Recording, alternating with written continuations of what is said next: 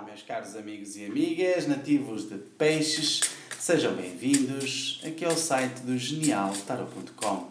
E esta semana é que vai do dia 17 ao dia 23 de janeiro. Vamos ver como é que estão as coisas esta semana para peixes.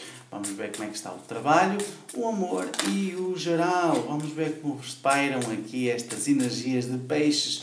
E antes de mais, eu quero deixar um grande pedido de desculpas a peixes esta semana, porque a semana passada tivemos aqui alguns problemas com o vídeo do nativos de peixes e não foi possível colocá-lo no ar. Mas tivemos o áudio que teve no nosso Facebook.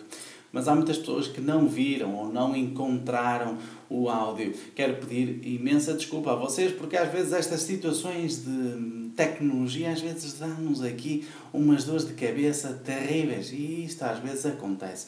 Peço-me a pedir desculpas, mas este, esta semana aí está Nativos de Peixes. É lógico que eu não me esqueci de vocês, mas houve aqui umas situações que tivemos que remediar, colocar em áudio, ok?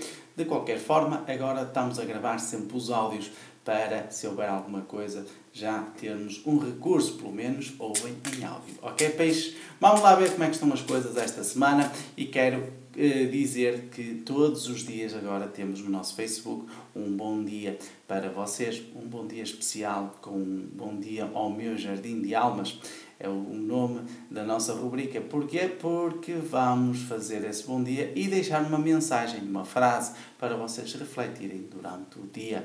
Acho que vai ajudar muito vocês na progressão das vossas energias, ok? Visite o nosso site, partilhe e faça também comentários. Vamos ver então como estão as coisas para peixes esta semana no trabalho.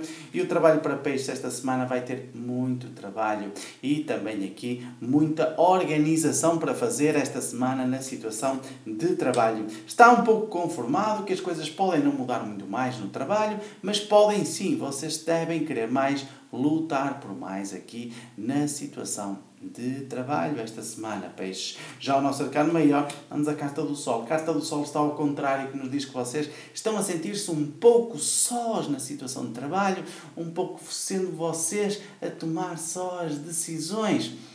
Vocês precisam de mudar aqui esta atitude, esta reação aqui na situação de trabalho, porque as coisas podem ficar complicadas, peixes, ok? Têm que sair desta situação, sentimento de solidão. Já no amor, peixe está aqui também com a autoestima um pouco em baixo.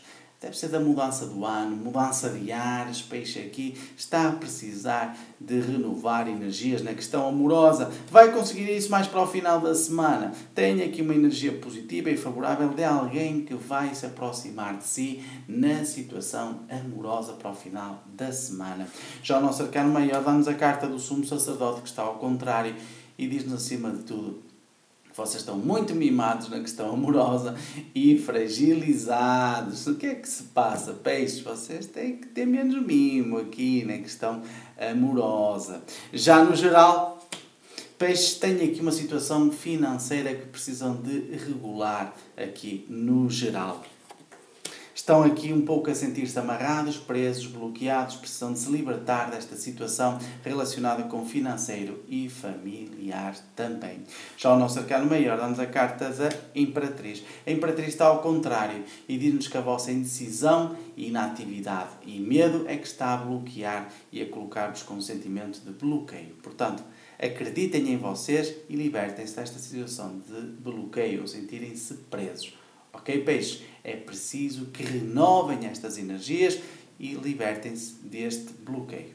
Portanto, esta semana é tudo. Visitem nosso site, mandem mensagens e também uh, faça like no Facebook e divulgue, partilhe, ok? Um forte abraço. Mais uma vez, desculpem lá pela semana passada, mas às vezes isso acontece. Até para a semana.